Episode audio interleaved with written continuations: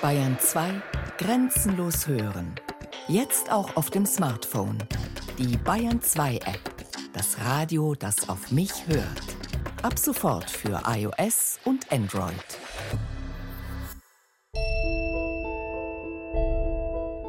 Warm, weich, süß oder lieber spritzig, erfrischend, klar? Vanille oder lieber Zitrone? Wenn es um Düfte geht, sind die Vorlieben sehr unterschiedlich. Was den einen sanft träumen lässt, erfüllt den anderen mit Ekel und Abscheu. Düfte sind so vielfältig wie das Leben selbst und sie begleiten uns im Normalfall auch ein Leben lang. Denn wir riechen 24 Stunden lang, auch wenn wir schlafen. Wir können zwar unsere Augen und Ohren verschließen, wenn wir bestimmte Reize nicht verarbeiten wollen, aber die Nase ist sozusagen immer im Einsatz. Doch wie genau funktioniert Riechen? Hans Hatt, Chemiker, Mediziner und lange Jahre Professor für Zellbiologie an der Ruhr-Universität Bochum, hat sich mit dieser Frage intensiv beschäftigt. In der Luft gibt es neben den üblichen Molekülen Sauerstoff, Stickstoff auch diese Duftmoleküle.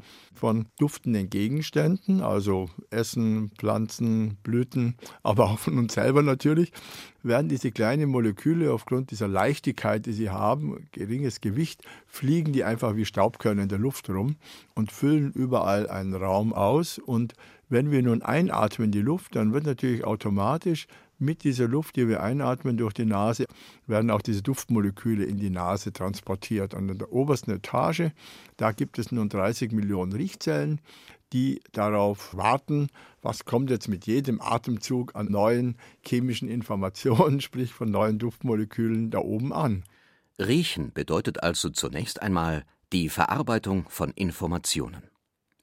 Jede Riechzelle besteht aus einem ovalen Zellkörper, aus dem nach oben eine Art Verbindungsdraht, eine zentimeterlange Nervenfaser ins Riechhirn ragt.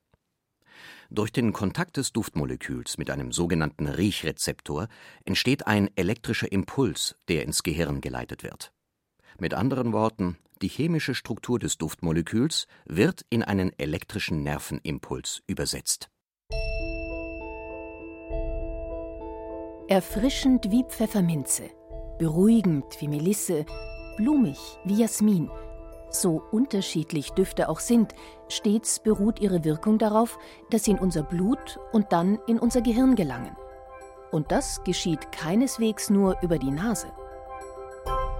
Diese Düfte, die wir aufnehmen, die muss man gar nicht mal einatmen oder durch die Nase aufnehmen, sondern es reicht, wenn man die über die Lunge einatmet, wenn man sie auf die Haut aufträgt oder wenn man sie isst und über die Nahrung aufnimmt. Die kommen über die Haut, über die Lunge oder den Darm, kommen die Duftmoleküle in unser Blut, das kann man nachweisen, und werden im Blut im Körper herumtransportiert. Innerhalb weniger Minuten nach der Aufnahme sind die Duftmoleküle im Blut zu finden. Wer beispielsweise Pfefferminzöl in die Fußsohlen einreibt, kann den Geschmack wenig später auf der Zunge schmecken. Was also ist ein Duft?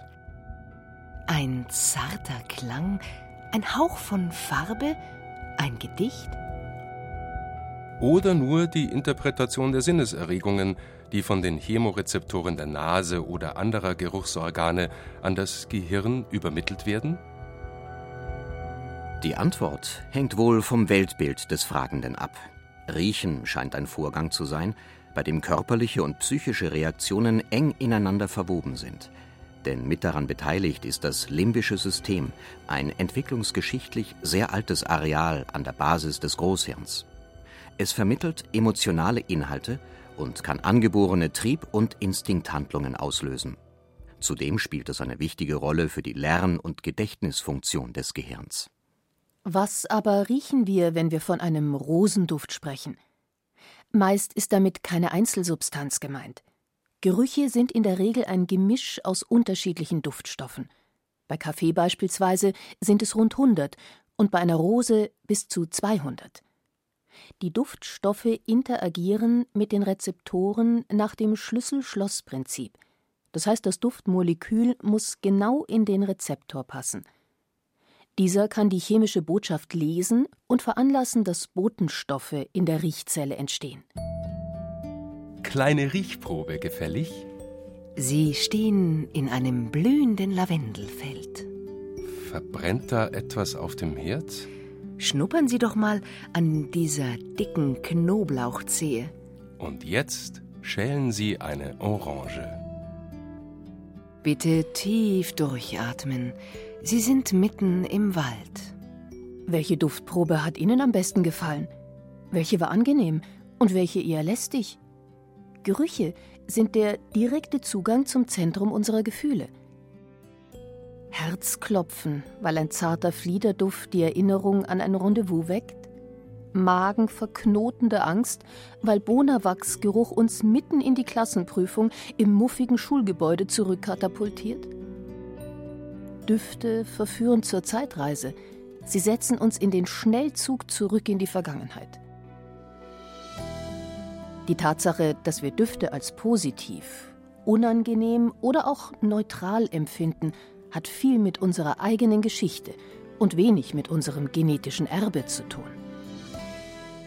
Dieses Lernen des Duftes beginnt ja bereits im Mutterleib. Und immer wenn wir also einen Duft irgendwann zum ersten Mal riechen, dann speichern wir eben die Emotion, die wir in diesem Moment hatten, oder vielleicht die die Mutter hatte, in dem Fall im Mutterleib, die speichern wir dann mit dem Duft zusammen ab. Und wenn wir den Duft wieder riechen, dann rufen wir auch wieder die Emotion hervor. Gefühle, die in unserer Erinnerung abgespeichert sind, kann ein Duft zu neuem Leben erwecken. Je nach der ursprünglichen Situation mag sich das für uns erfreulich oder beunruhigend anfühlen. Die Psychoaromatherapie oder Osmologie befasst sich intensiv mit solchen Reaktionen. Sie will seelische Verarbeitungsprozesse unterstützen. Das umfasst auch die Arbeit mit verdrängten Schattenseiten. Die psychoaktive Wirkung von Düften ist inzwischen durch Studien belegt. Wir wollen, dass die Befindlichkeit des Menschen, seine Riechwahrnehmung beobachtet wird, interpretiert wird und überhaupt wahrgenommen wird weil das ist eine Quelle von sehr wertvollen Informationen. Wir sprechen ja auch von der patientenzentrierten Heilkunde. Also mehr auf die Reaktion der Individuen achten, ist die Aufgabe der Osmologie. Martin Henglein, Osmologe, Aromatherapeut und Heilpraktiker. Er hat das Konzept der integralen Osmologie entwickelt und sich auf die Arbeit mit ätherischen Ölen spezialisiert. Die flüchtigen Stoffwechselprodukte werden in den Öldrüsen von Pflanzen gebildet und finden sich in Blüten, Blättern, Samen, Fruchtschalen, Wurzeln, Harzen und Rinden. Bei einigen Bäumen wie Sandelholz und Kampfer auch im Kernholz. Ungeachtet ihres Namens enthalten ätherische Öle keine Fette und werden oft durch Wasserdampfdestillation gewonnen. Ihre chemische Zusammensetzung ist kompliziert – zu den wichtigsten Bestandteilen zählen Terpene, Ester, Aldehyde, Phenole und Alkohole. Die klassische Aromatherapie, basierend auf der Arbeit französischer Forscher und Ärzte wie René Maurice Gattefossé und Jean Valnet, kennt viele Anwendungsmöglichkeiten für den heilsamen Einsatz von Düften. Wir haben wirklich ein enorm breites Spektrum an Indikationen von leichten Infektionen bis schweren Stoffwechselerkrankungen. Das ist die wirklich therapeutisch-medizinische Aromatherapie, die auch von entsprechend ausgebildeten Personen ausgeübt wird. Ob eine Pflanze an der Küste oder in den Bergen wächst, ob sie sich gegen Fressfeinde wehren muss, ob sie genügend Wasser hat oder von der Sonne verbrannt wird, all diese Faktoren beeinflussen die Zusammensetzung der ätherischen Öle. So kann beispielsweise die Essenz der mediterranen Kräuterpflanze Rosmarin unterschiedliche Nuancen aufweisen. Man spricht dann von Chemotypen. Der Typus Rosmarin Signol ist sozusagen unser einfacher Rosmarin, der schnell Probleme löst, der Menschen hilft, klar, schnell eine Aufgabe zu erledigen. Vor allem, wenn man weiß, dass der Rosmarin eigentlich einer der besten Antriebsdüfte ist, ja, der in der Lage ist, einem in Form zu bringen, insbesondere am frühen Morgen sozusagen den Stoffwechsel in Gang zu bringen, führt das Cortisol auf den richtigen Rhythmus, sodass die ganzen Biorhythmen sich einpendeln. Da kann also dieser einfache Zinol-Typus sehr wertvoll sein. Der Chemotyp Rosmarin verbenon hat dagegen eine andere Zusammensetzung und damit auch eine andere Wirkung. Quasi als Gegentypus haben wir einen Verbenon-Typ. Das ist ein Keton, also ein Stoff, der zumindest bei der Pflanze häufig bei Abbauprozessen vorkommt. Und das ist ein Geruch, der sehr süß, äh, weich ist, also ganz anders als dieser Zinoltyp. Und damit haben wir etwas, was viel tiefer in die Psyche eindringt, was bereits Situationen anspricht, die einen Menschen, der in einer Wandlungssituation steht, sich innerlich verändern muss, unterstützt. Also so kann jeder Chemotyp seine speziellen Aufgaben erfüllen. Die Osmologie zielt darauf ab, die Gestimmtheit und seelische Verfassung eines Patienten günstig zu beeinflussen. Martin Henglein hat dafür das Modell des archetypischen Duftkreises entwickelt – hier werden emotional besonders bedeutsame Düfte in einem Kreisschema geordnet und biologischen, kosmologischen und psychologischen Faktoren zugeordnet. Der Duftkreis ist eigentlich eine Widerspiegelung eines Ordnungssystems, was wir in der Natur finden. Unser Leben ist rhythmisch geordnet. Der Sonnenlauf, der Tageslauf legt einen Rhythmus vor und viele, viele biologische Vorgänge folgen diesem biologischen Rhythmus. Der Duftkreis ist wie eine Art von Kompass, der uns hilft, uns diesem biologischen Ordnungssystem wieder anzupassen. Er basiert darauf, dass wir vielleicht ohne es zu wissen über Düfte eine Art Selbstregulation betreiben. Rhythmik spielt in der Chronobiologie eine große Rolle.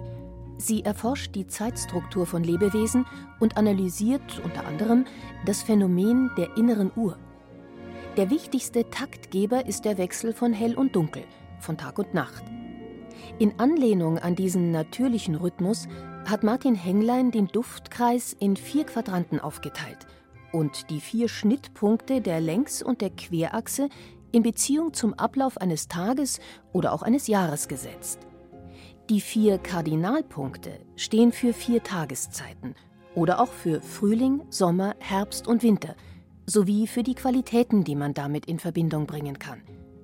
Sie lassen sich auch in eine Duftsprache übersetzen. Man entdeckt mit der Zeit, dass es bestimmte Düfte gibt, die eine übergeordnete Rolle spielen können. Und diese stehen sozusagen an den vier Ecken dieses Ordnungssystems und helfen, einen der vier Quadranten des Duftkreises zu aktivieren. Rosmarin. Wir haben schon den Rosmarin genannt, der also sozusagen der Beginn des Duftkreises ist und der am Moment des Tagesbeginns steht, also wenn die Sonne aufgeht, im Tageslauf oder im Jahreslauf ist es der Frühlingsanfang. Rosmarin weckt die Lebenskräfte und mobilisiert die Reserven. Zitrusdüfte haben im Allgemeinen eine helle, leichte Note. Zu ihnen gehört auch die Bergamotte. In der Mitte des Duftkreises auf dem höchsten Stand steht ein Zitrusduft, das ist die Bergamotte, eine etwas seltene Zitrusfrucht, die aber einen wunderschönen Duft hat und von der man weiß, dass sie seelische Beschwerden von Angstzuständen bis inneren Spannungen wunderbar ausgleicht. Wir wissen, dass es auch selbst im Gehirnstoffwechsel fast wie ein Neurotransmitter wirken kann. Diese kleinen Monoterpene haben die Eigenschaft, dass sie die Blut-Gehirn-Schranke überwinden können und somit zumindest teilweise ins Gehirn vordringen können. Bergamotte wird in der Osmologie mit der größten Lichtentfaltung am Mittag in Verbindung gebracht.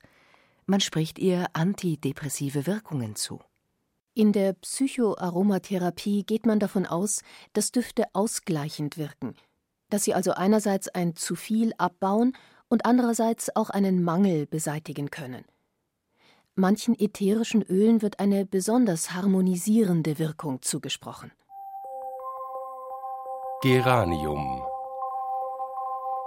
Auf der gegenüberliegenden Seite des Rosmarin haben wir das Geranium, eine Duftpelargonie, welche etwas rosenartig riecht, weich, sanft und damit auch den Eingang in das seelische Gefühlsleben darstellt. Also hier haben wir die Thematik der Partnerschaft, des Einlassens auf das Du, auf die anderen. Der Rosmarin hilft uns, selbstbewusst aktiv zu werden. Das Geranium hilft uns auch, auf die anderen zu achten. Das ist also eine dieser Achsen, die den Duftkreis bestimmt. Schließlich, so die Osmologie, können Düfte uns in gewisser Weise auch erden. Patchouli. Und abschließend haben wir noch ganz unten, so wie das Bergamot der leichteste Duft ist, so haben wir ihm gegenüber als schwersten Duft ein aus der Hippie-Zeit bekanntes Düftchen, das Patchouli, welches aber vielleicht unterschätzt wird in seiner Wirkung, weil es sehr interessante Eigenschaften hat und ist der Duft, der am längsten haftet, der also eine ganz starke Erdigkeit besitzt und so etwas wie eine Art fast vitale Stärkung darstellen kann. Wenn man ihn mag, wohlgemerkt, weil es kommt immer darauf an, ob man die Düfte mag, wenn man ihn mag, kann er wie zu einer sofortigen Regeneration und Aufladung führen. Ob man einen bestimmten Duft als angenehm empfindet oder ihn ablehnt, spielt eine wichtige Rolle in der Osmologie. Therapeuten arbeiten daher oft auch mit einem individuellen Riechtest. Düfte, die wir mögen, die uns sehr wohltun, die sogar fast eine Art Hunger auslösen, helfen uns wieder in das innere Gleichgewicht zurückzukehren. Man könnte bildlich sagen, sie laden die Batterien wieder auf, sie zeigen ein Defizit an, welches wir über diesen Duft regulatorisch, das heißt wie eine Art Reflexsystem, wieder ins Gleichgewicht bringen können. Lange galt der Geruchssinn als sogenannter niederer Sinn. Naturwissenschaftlern war aber immerhin bekannt, dass zumindest viele Insekten und Säugetiere ohne Geruchsempfinden gar nicht überleben können. Das gilt für Schmetterlinge ebenso wie für Mäuse. Aber beim Menschen dachte man, ja, wir sind inzwischen schon was Besonderes. Wir haben die Augen und die Ohren weiterentwickelt. Die Nasen sind weit ab vom Boden, hochnäsig geworden, würde ich mal sagen, sind wir inzwischen. Und beim Menschen, da glaubte man nun, dass das Riechen nun keine große Rolle mehr spielt.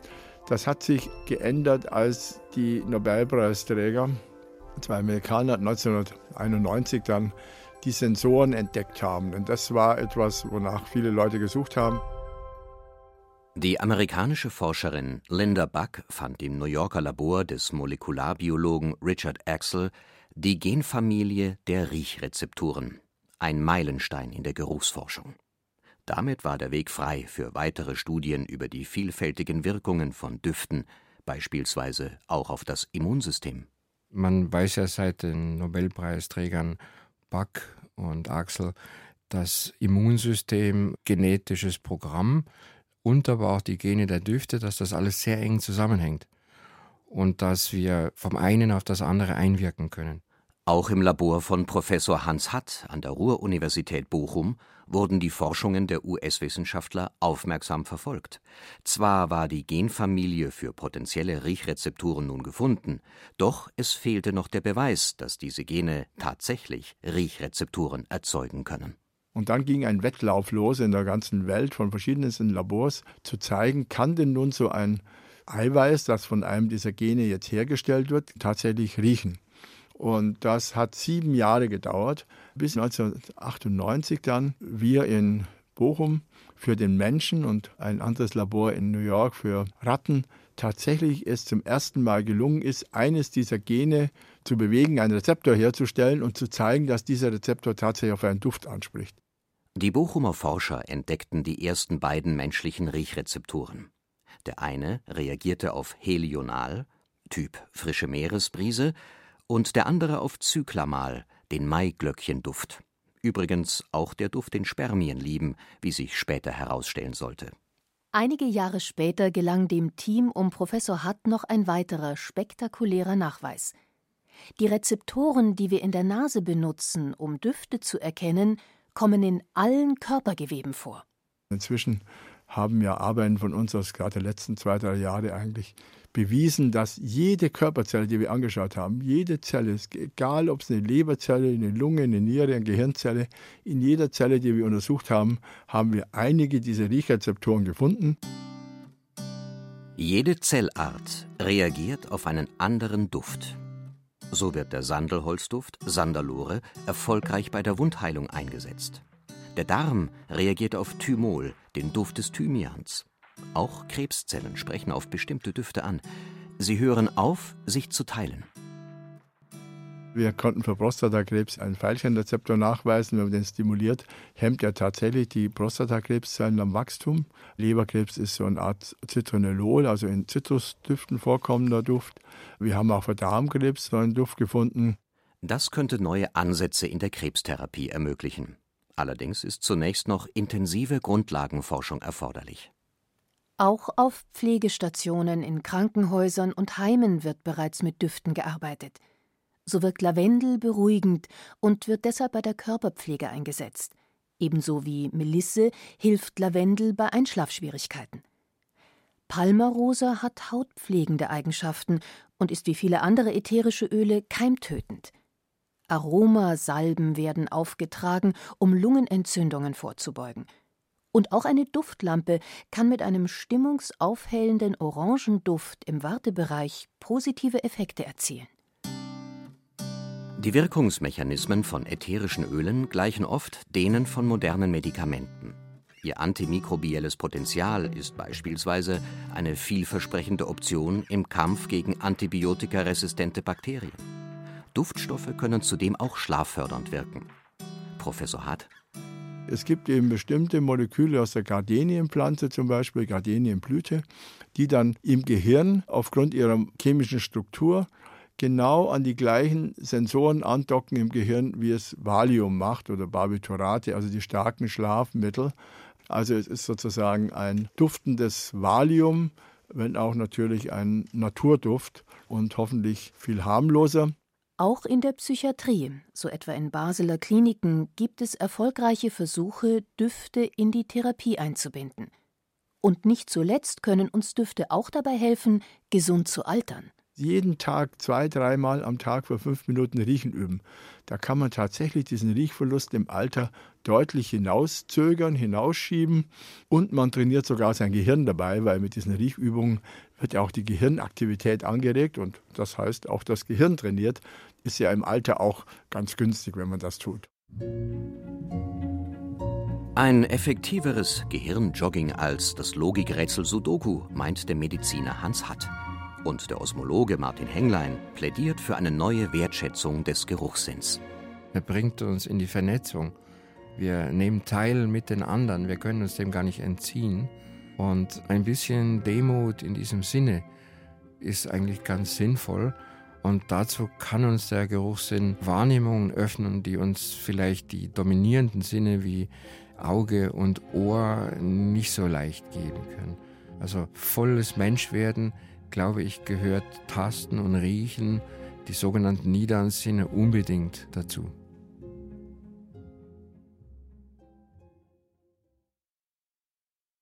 Sie hörten Mit Düften heilen, wie Riechen Körper und Geist beeinflusst, von Gerda Kuhn.